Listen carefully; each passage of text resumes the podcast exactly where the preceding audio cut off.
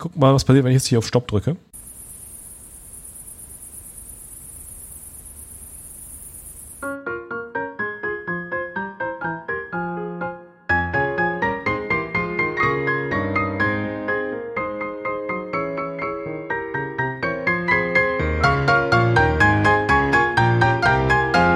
Es geht weiter mit dem äh, Podcast. Young Urban Anesthesiologists haben wir den mal genannt. Und ähm, in den Mikrofonen heute sind der Ralf aus München, ehemals aus Göttingen. Sag mal Hallo. Hallo. Und ähm, am anderen Ende der Leitung Ingmar. So wie immer.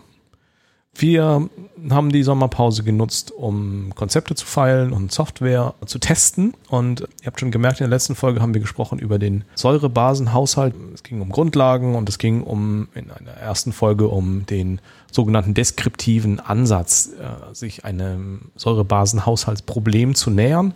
Und ähm, das wollen wir heute nochmal vertiefen. Was über meinen Radar geflogen ist und was ich extrem cool finde und was ich hier direkt empfehle, ähm, also jetzt Pause, nee, nicht jetzt Pause drücken, sondern wenn ich die Empfehlung ausgesprochen habe. Ähm, die Kollegen und Kolleginnen von den Pin-Up-Docs aus ähm, Hildesheim und Umgebung haben gerade einen Blogpost veröffentlicht, der sich auch mit ähm, dem Säurebasenhaushalt äh, beschäftigt. Finde ich extrem cool, was sie da gemacht haben. Die beleuchten nämlich so die technische Seite des BGA-Gerätes, wie man eigentlich so CO2 misst und wie man eigentlich ein Laktat misst oder wie das Gerät das macht. Also jetzt Pause drücken, rüber auf die äh, Webseite der Pin-Up-Docs und da diesen äh, Blogpost aufmachen. Starke Empfehlung, cooles Teil. Gefällt mir. Wir hatten in der letzten Folge über den sogenannten deskriptiven Ansatz der Säurebasenhaushaltsanalyse gesprochen, auch Boston Approach ähm, und der funktionierte so, dass man, jetzt mal eine kurze Wiederholung, ähm, der funktionierte so, dass man bestimmte erwartete Werte berechnen konnte, also fürs CO2 oder fürs ähm, Bicarbonat und anhand der Werte, die man hat, konnte man in einem Normogramm dann äh, sich eine gewisse Koordinate raussuchen und äh, wir haben das als zweifach amputierten Oktopus beschrieben. Dieses Normogramm hatte dann eben so ein paar Arme, die äh, die Koordinaten dann auf bestimmten Problemfeldern, äh, metabolisch oder respiratorisch, akut oder chronisch und äh, Azidose oder Alkalose verortet haben. Das waren die sechs Arme des zweifach amputierten Oktopus. Wir sind am Ende nach nicht fünf Minuten, sondern eher so nach einer Stunde zu dem Schluss gekommen, dass dieser deskriptive Ansatz Vor- und Nachteile hat. Vorteil ist, der ist relativ eingängig. Nachteil, er beschreibt manche Probleme nicht ausreichend. Und das Leben ist manchmal komplizierter als äh, der deskriptive Ansatz. Oder anders formuliert, es fehlt noch so eine Kleinigkeit. Ähm, es fehlen ja noch noch etwas, was wir in der Folge heute besprechen wollen. Äh, und die Ergänzung zu diesem Boston Approach oder dem Boston Ansatz des, äh, der Analyse des Säurebasenhaushaltes ist die sogenannte Anionenlücke. Was ist eine Anionenlücke? Was zur Hölle ist eine Anionenlücke? Was waren nochmal Anionen, Ralf? Anionen sind geladene Atome, die ähm, aber doch, es, können, es müssen nicht Atome sein, es können auch, glaube ich, Verbindungen sein. Ja. Die ähm, zur Anode eigentlich wollen. Die Anode ist der positiv geladene Teil, wenn man jetzt sozusagen so zwei Stäbe reintun würde in eine Flüssigkeit, wo die Dinger drin sind. Mhm. Dementsprechend haben sie eine negative Ladung.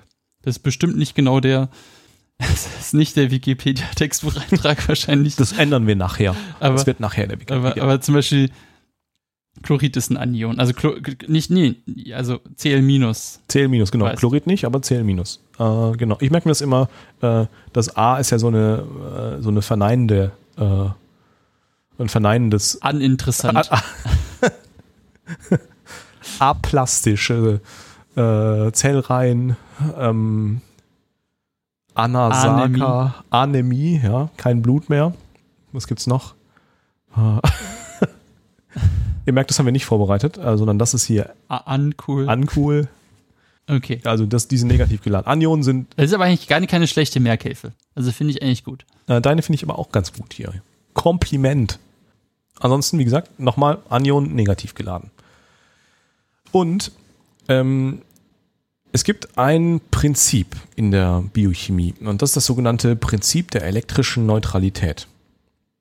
Das besagt, dass der Körper oder dass ein System, äh, und der Körper ist in dem Fall das System, immer versucht, möglichst ausgeglichen von der elektrischen Ladung zu sein.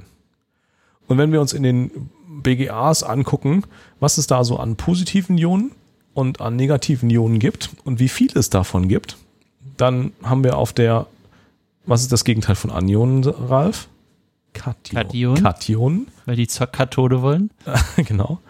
Ähm, Weil K auch so ein positives Wort ist. Ja, wie, wie cool. Cool oder Kalium zum Beispiel. Ähm, also die, das Natrium und Kalium sind äh, üblicherweise Kationen. Ähm, und äh, wenn man die zusammenrechnet, kommt da was raus. Ja, und wenn man auf der anderen Seite die Anionen zusammenrechnet, die wir bisher in, unseren, in unserer BGA-Analyse uns angeguckt haben, nämlich das Chlorid und das Bicarbonat, dann haben wir ein Problem. Dann haben wir nämlich zu viel äh, Kationen und zu wenig Anionen. Und diese Differenz, die bezeichnet man als Anionenlücke. Einverstanden, Ralf? Ja, das bringt uns ja zur nächsten Frage. Warum ist sie denn da? Warum die da ist? Naja, die ist da, weil es dieses, ähm, also es gibt, äh, nein, das ist eine sehr philosophische Frage. Warum, warum ist die Anionenlücke da? Ich, ich korrigiere mich jetzt. Ähm, ich dachte, die entsteht ein Stück weit auch einfach dadurch, dass wir manche Sachen, die eigentlich das zu einer elektroneutralen Sache machen würden, einfach nur nicht mitmessen und dass deswegen halt diese Zahl entsteht. Verstehst du, was ich meine? Äh, ja und nein. Oder ist das halt, eine Fehlannahme? Halt so ein also natürlich messen wir ein paar Sachen nicht mit, die das dann halt eben zu einer Vergrößerung führen können. Aber ich dachte, es gibt auch so ein paar Sachen, die wir einfach in dieser ganzen Geschichte ignorieren. Also bisher ähm, ignoriert ähm, haben, aber die trotzdem Einfluss auf den Säurebasenhaushalt haben. Ähm, ich habe deine Frage halt anders. Ich habe die, ich hab die grundlegender äh, interpretiert. Ich habe das eher so interpretiert nach dem Motto, warum gibt es Albumin und warum gibt es äh, äh, Anionen, die wir nicht messen? Ach so. Okay. Und ähm, ja, der philosophische Ansatz. Der, der, philosophische Ansatz. Und darauf ist mir der aus Approach. der philosophische Approach, äh, der, der holistische Ansatz ähm, und ähm, der oder der kosmische Ansatz. Ähm, und darauf ist, hatte ich keine, keine gute Antwort. Aber natürlich hast du recht, also die ist da, weil ähm, wir bisher nur über Dinge gesprochen haben, die wir gut messen konnten oder können. Äh, oder die, die da einfach mitgezählt werden von den BGA-Geräten. Aber es gibt halt noch ein paar Sachen, die eben auch für die elektrische äh, Neutralität bzw. Negativität ähm, zuständig sind, die nicht unmittelbar von jedem handelsüblichen BGA-Gerät ausgespuckt werden. Es gibt übrigens auch den agnostischen Ansatz. Wir können nicht wissen, warum die Anionenlücke existiert oder warum sie vergrößert ist. Ne, der agnostische. es, ist, es ist unsicher. Es ist unsicher. Ja. Der atheistisch würde sagen, ich glaube nicht an die Anionenlücke. Ich glaube nicht, dass eine Anionenlücke existiert. ja, das wird ähm, Feedback geben vom Vatikan. Ja, die vielen, die vielen Hörer aus dem Vatikan. Demnächst machen wir folgende Latein. Die beiden wichtigsten Substanzen, die in dieser Anionenlücke wohnen, das sind das ähm, Albumin und das, das sind das Phosphat. Äh, das sind zwei schwache Säuren oder zwei Substanzen, die als schwache Säuren üblicherweise vorliegen. Äh, und dann gibt es noch so eine Handvoll ja, Anionen, die wir nicht messen und die als nicht messbare Anionen, UMA, Unmeasured Anions, beschrieben werden. Da gehört zum Beispiel das Laktat dazu. Also Laktat auch negative äh, Nettoladung verändert den Säurebasenhaushalt, ist aber nicht in der, im deskriptiven Ansatz nach, aus Boston äh, vorhanden. Also, es geht wieder ein bisschen los mit, mit Formeln und Mathematik wenn man die Anionenlücke ausrechnen möchte, gibt es im Wesentlichen drei Wege. Es gibt den einfachen Weg und wir arbeiten uns von einfach über konventionell nach äh, modern. Und ähm, der einfachste Weg, ähm, die Anionenlücke zu berechnen, ist, man, sich, man muss sich immer vorstellen, welche positiv geladenen Ionen gibt es, also welche äh, Kationen und welche negativ geladenen äh, Ionen gibt es, welche Anionen. Und den größten Einfluss auf der ähm, Kationseite hat das Natrium. Das ist äh, in der einfachsten Variante auf der Kation-Seite alles, was uns kümmert. Davon ziehen wir ab die Chlorid-Ionen und die Bicarbonation. Also die Summe aus Chlorid und Bicarbonation ist auf der einen Seite und auf der anderen Seite ähm, steht die Natriumkonzentration. Und wenn man daraus die Differenz bildet, kommt da was raus, was so zwischen 12 und 14 Millimol pro Liter äh, sein sollte. Und dann wäre das eine total normale äh, Anionenlücke. Da fehlt auf der Kationseite, habt ihr sicher schon gemerkt, da fehlt das Kalium. Äh, und in der einfachsten Variante lässt man das Kalium weg, weil der Kaliumspiegel so gering ist, ähm, dass der oder so geringen Schwankungen unterliegt, dass das Hinzuziehen des Kaliums keinen wesentlichen Unterschied macht. Und so hat man diese Gleichung da einfach vereinfacht. Man kann das Kalium natürlich auf der Kationenseite mit dazuzählen. Dann addiert man Na plus und K plus äh, Konzentration ähm, und zieht davon ab, wieder wie gerade eben die Chlorid- und Bicarbon, also die Summe aus der Chlorid- und Bicarbonat-Konzentration. Äh, und durch die äh, paar Millimol pro Liter Kalium, die da noch mit dazukommen, ist jetzt die Anionenlücke nicht 12 bis 14, sondern eher sowas 14 bis 18. Das verschiebt das einfach ein, ein kleines bisschen. Ja, das, das, der Unterschied zwischen dem einfachen und dem konventionellen Rechenweg ist das Hinzuziehen des Kaliums auf der Kationenseite. Mit einer Veränderung des Referenzbereiches dann. Genau, mit einer Parallelverschiebung des Referenzbereichs um die Schwankungsbreite des Kaliums. Dann haben wir jetzt eine Anionenlücke, dann, wie sie normal Dann ist. haben wir jetzt noch eine. Und dann gibt's noch, ein, noch einen weiteren Ansatz, wenn wir den schon haben, ähm, ist, dass man auf der Anionenseite noch das Laktat noch mit einbezieht.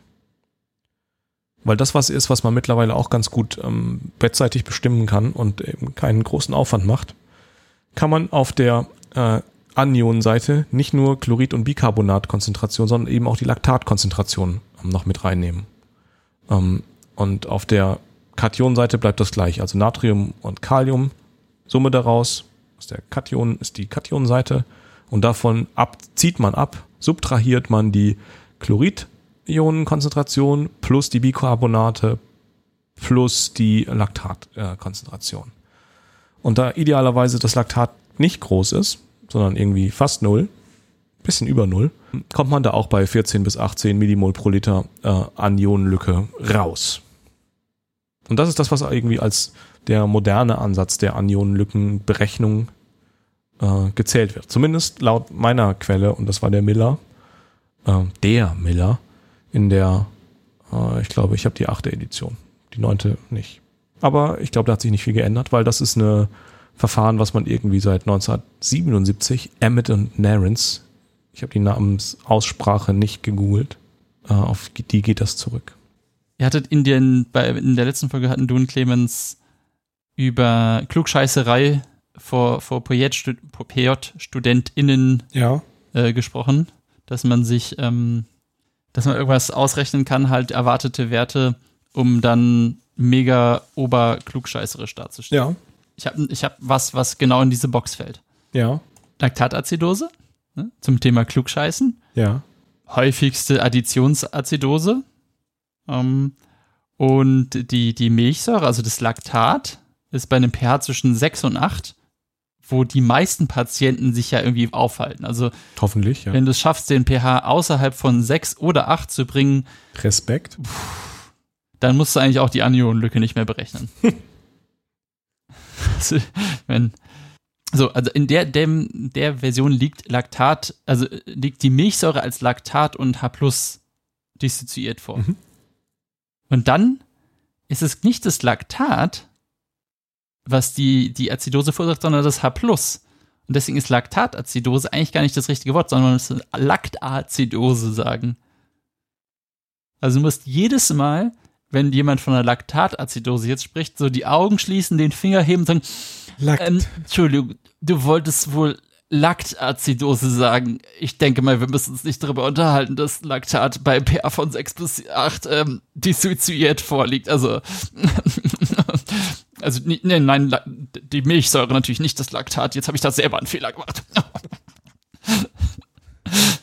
so, und schon mögen dich alle. Ja, das ist, ähm, oh Gott.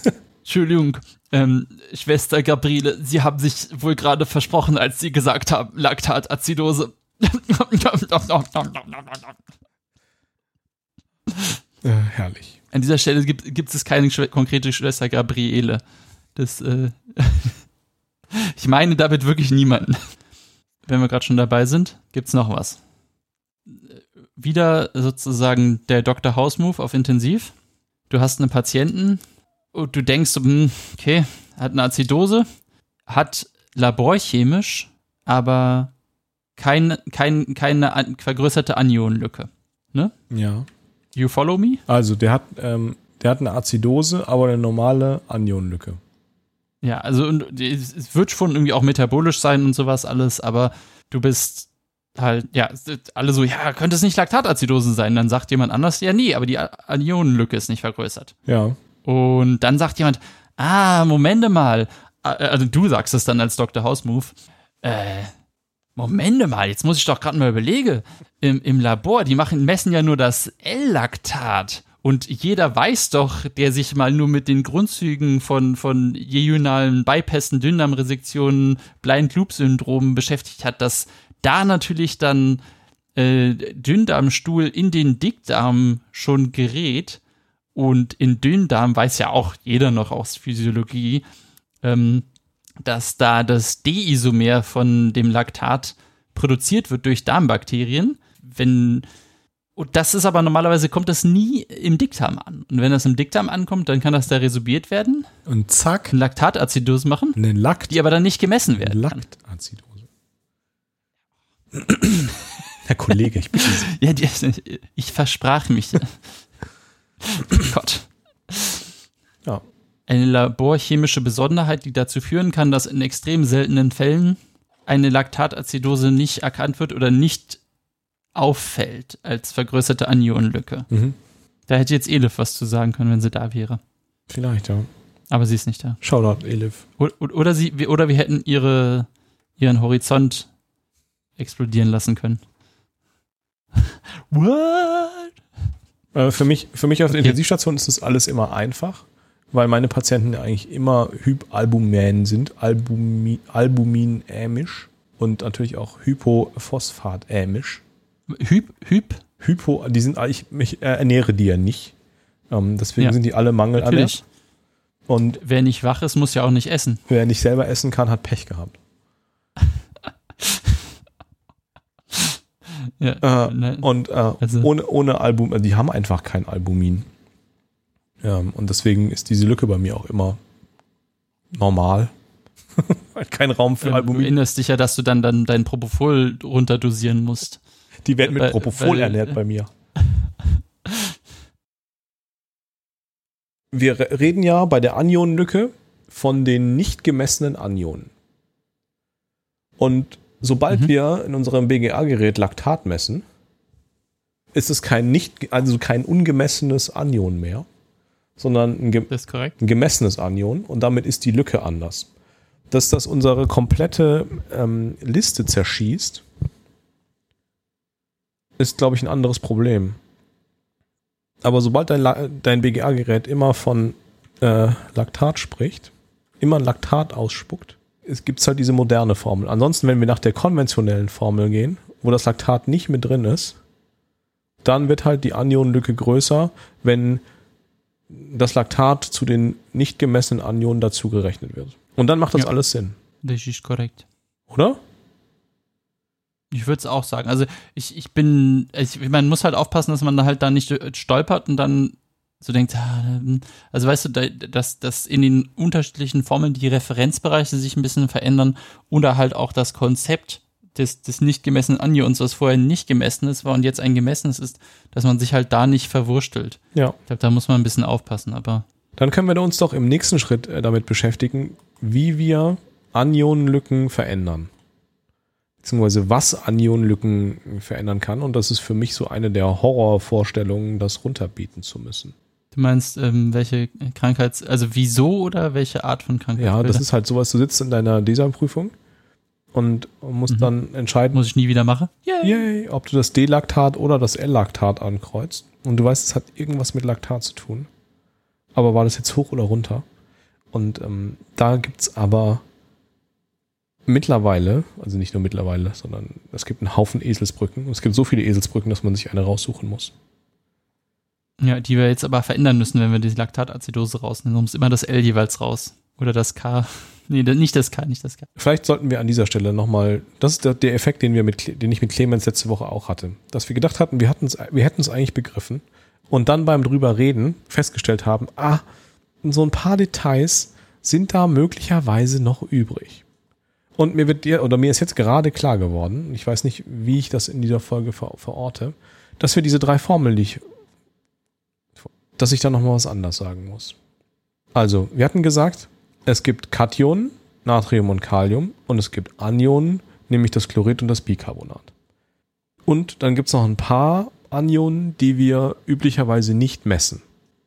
Das äh, sind die sogenannten nicht gemessenen Anionen und noch so ein paar schwache Säuren wie Phosphat und Albumin. Heutzutage können unsere BGA-Geräte Albumin aber auch messen. Und damit verlieren sie den Status der nicht gemessenen Anionen, weil sie ja damit gemessene Anionen sind. Und das hat aber Einfluss auf die Berechnung der Anionenlücke, weil da geht es ja eigentlich um die ungemessenen Anionen. Aber in den konventionellen Ansätzen der Beschreibung der Anionenlücke gilt das Laktat noch als nicht gemessenes Anion. Und das heißt, bei einer Laktatazidose mit viel Laktat, Laktazidose, Entschuldigung, Ralf, ähm, wird die Lücke dann halt kleiner. Und wenn das sich um eine ähm, nicht gemessene Laktatkonzentration handelt, also wenn ich das Laktat zu den nicht gemessenen Anionen mit dazu rechne, dann wird die Anionenlücke größer. Und ähm, diesen gedanklichen Dreh, den muss man einmal vollziehen.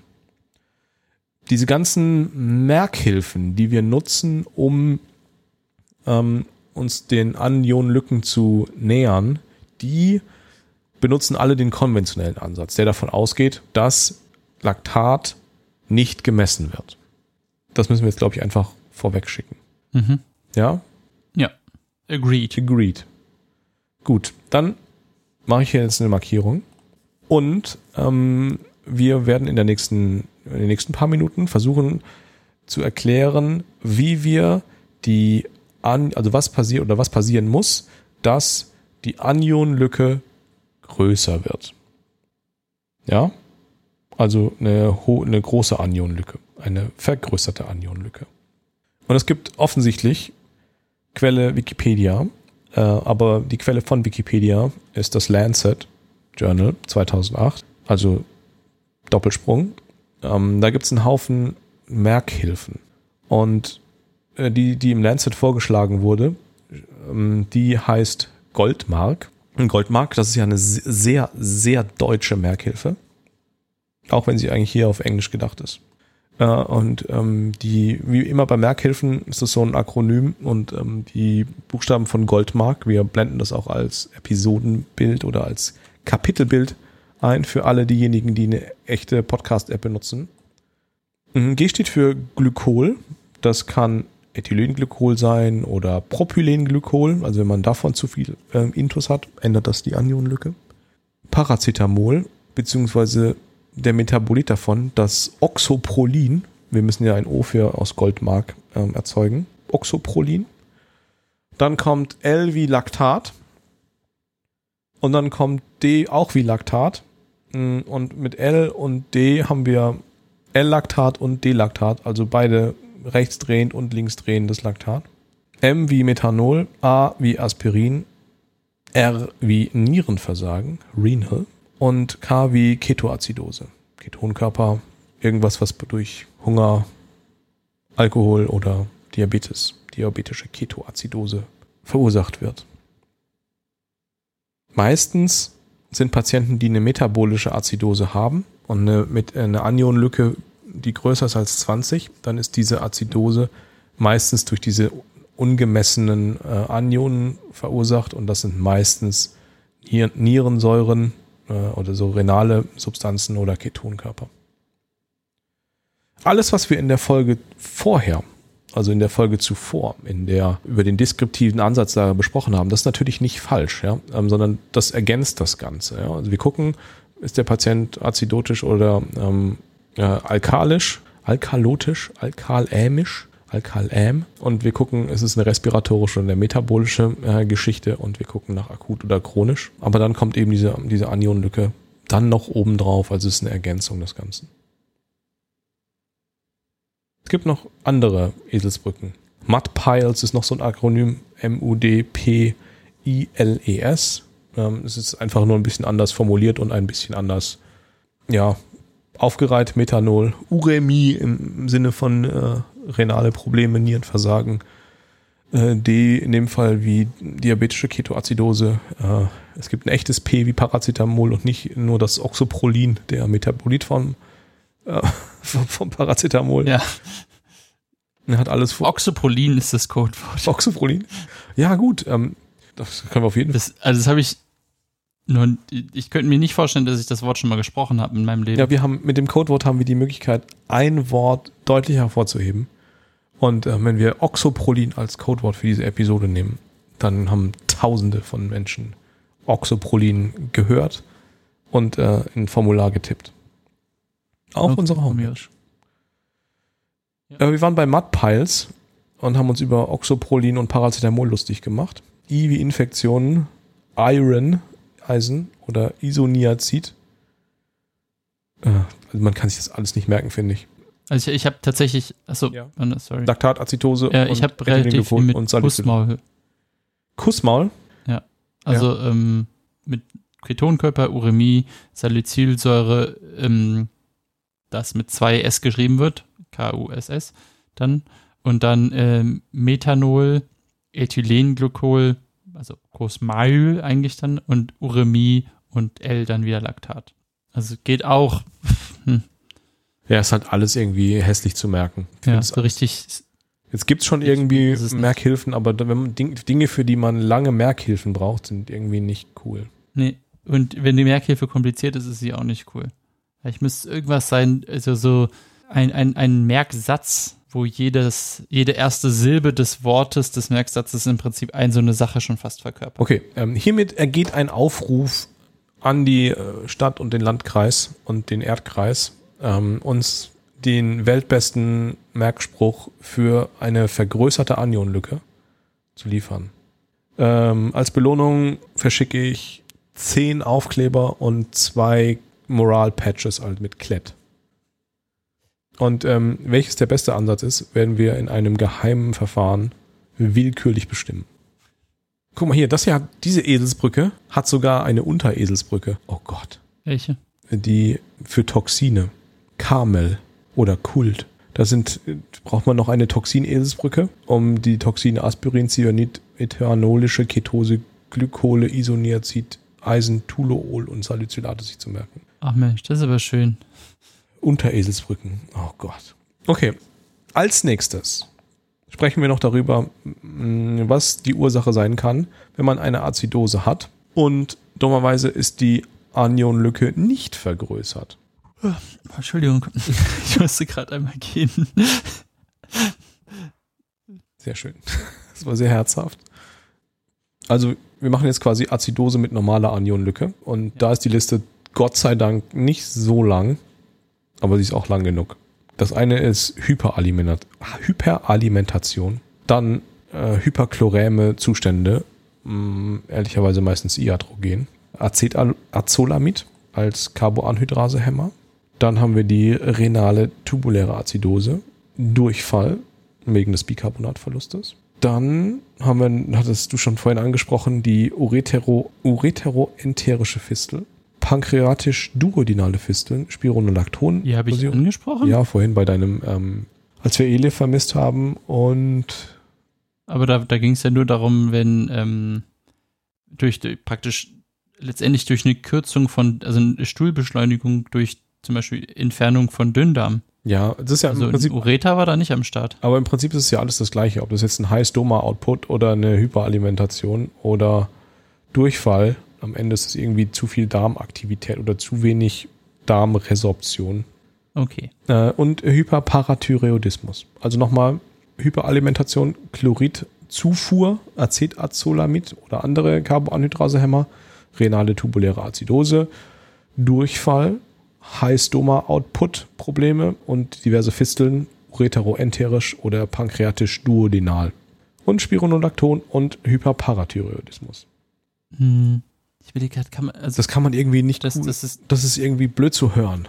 ja, ich habe halt überlegt, ob man irgendwie versuchen kann, das zum Beispiel, ob man das in Sätze packen kann, die auch die Physiologie dahinter noch ein bisschen zu erklären, aber das artet halt im Zweifelsfall total aus. Aber zum Beispiel eine unveränderte Anionlücke bei, sagen wir, gastroentrinalen oder renalen Bicarbonatverlusten. Also gastroentrinaler Verlust zum Beispiel durch Diarrhoe ähm, und ein Bicarbonatverlust in der Niere bei äh, renaltubulärer Azidose oder halt Carboanhydrase hämmern, die ja dann die, die Rückresorption von, von äh, Bicarbonat verhindern, wenn ich das richtig in Erinnerung habe. Aber dann wird es irgendwie auch schon schwierig. Oder halt irgendwie eine Zufuhr von Chlorid mhm. ähm, und anderen Säuren, wo halt, also oder Zufuhr von HCl, wo halt irgendwie Cl- das Anion ist, also all, alle Dinge, alle Säuren, wo Cl- das Anion wäre. Aber puh. Das wird ganz hässlich zu hören. Ja. Lass uns schnell weitermachen. Also, okay. Ähm, ich habe noch was anderes, weil du vorhin meintest, ähm, viele Intensivpatienten sind Hypalbumin. Eine Verminderung von Albumin, mhm. also im Plasma, kann den Anstieg anderer nicht gemessener Anionen verschleiern, mhm. Weil, weil das Albumin ja die, die Anionenlücke verkleinert, wenn man es mit, mit, mit, mit reinnimmt in diese ganze.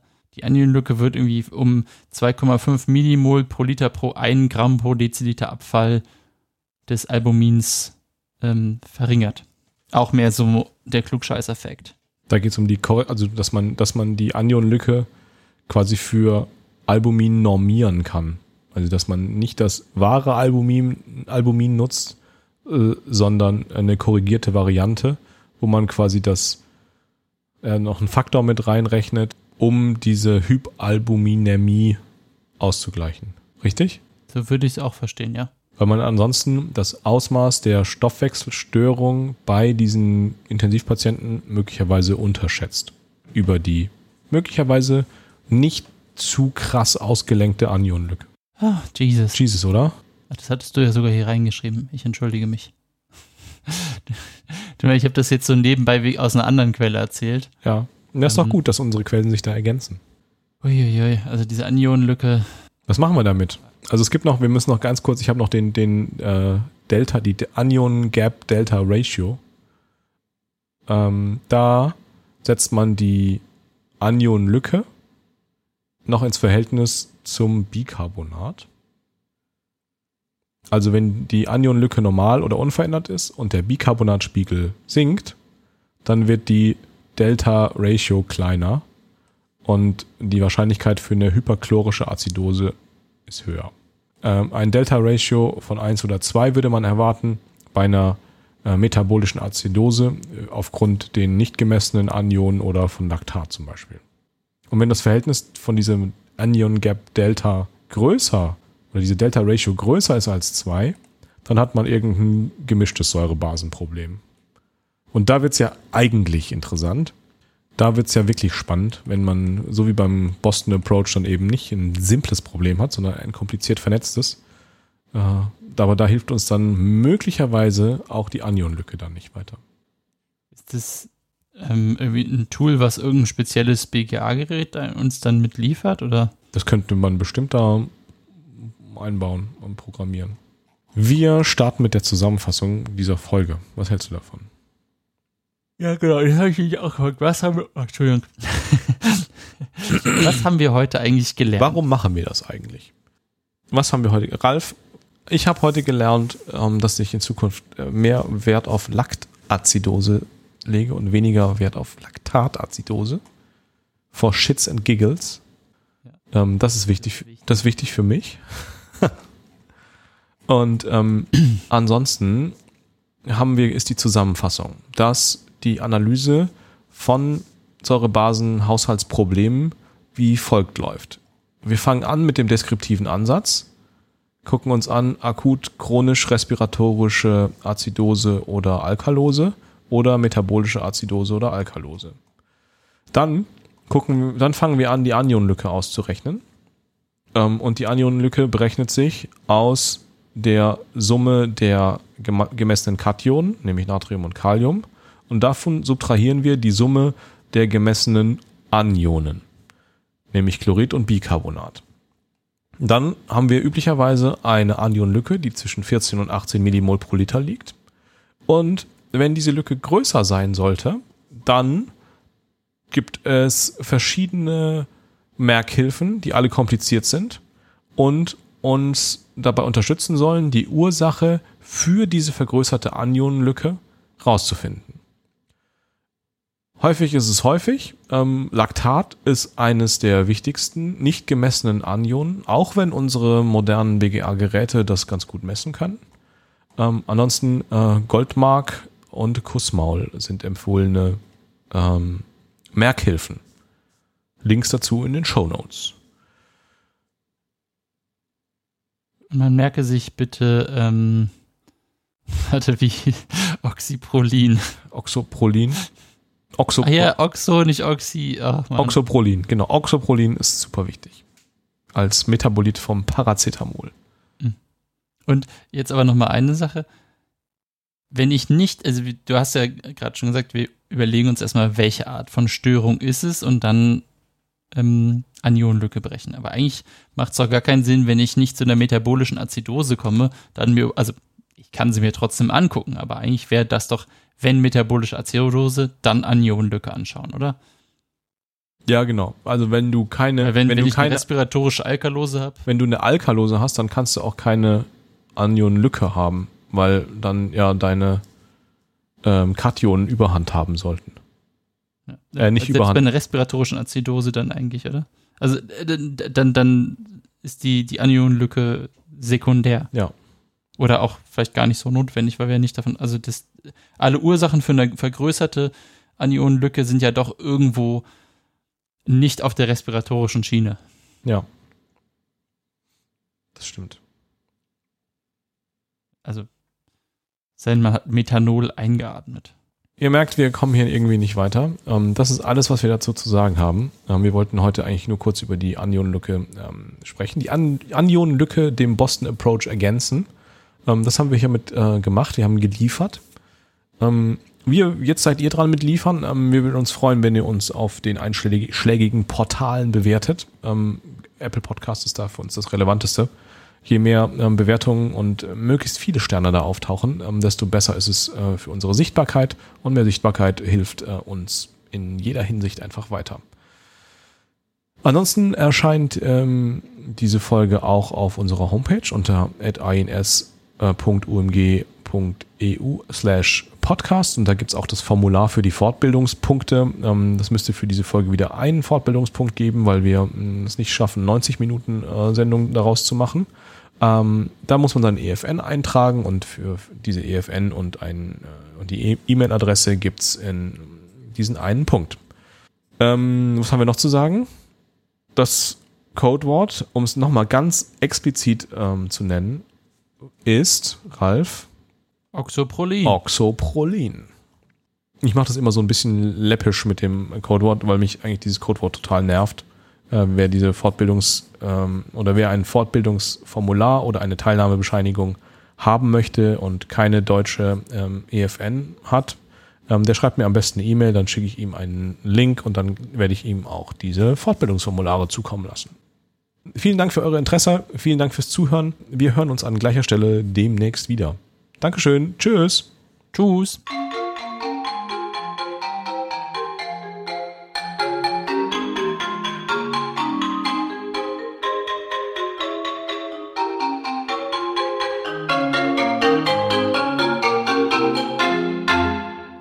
Wir wollen die Welt brennen sehen.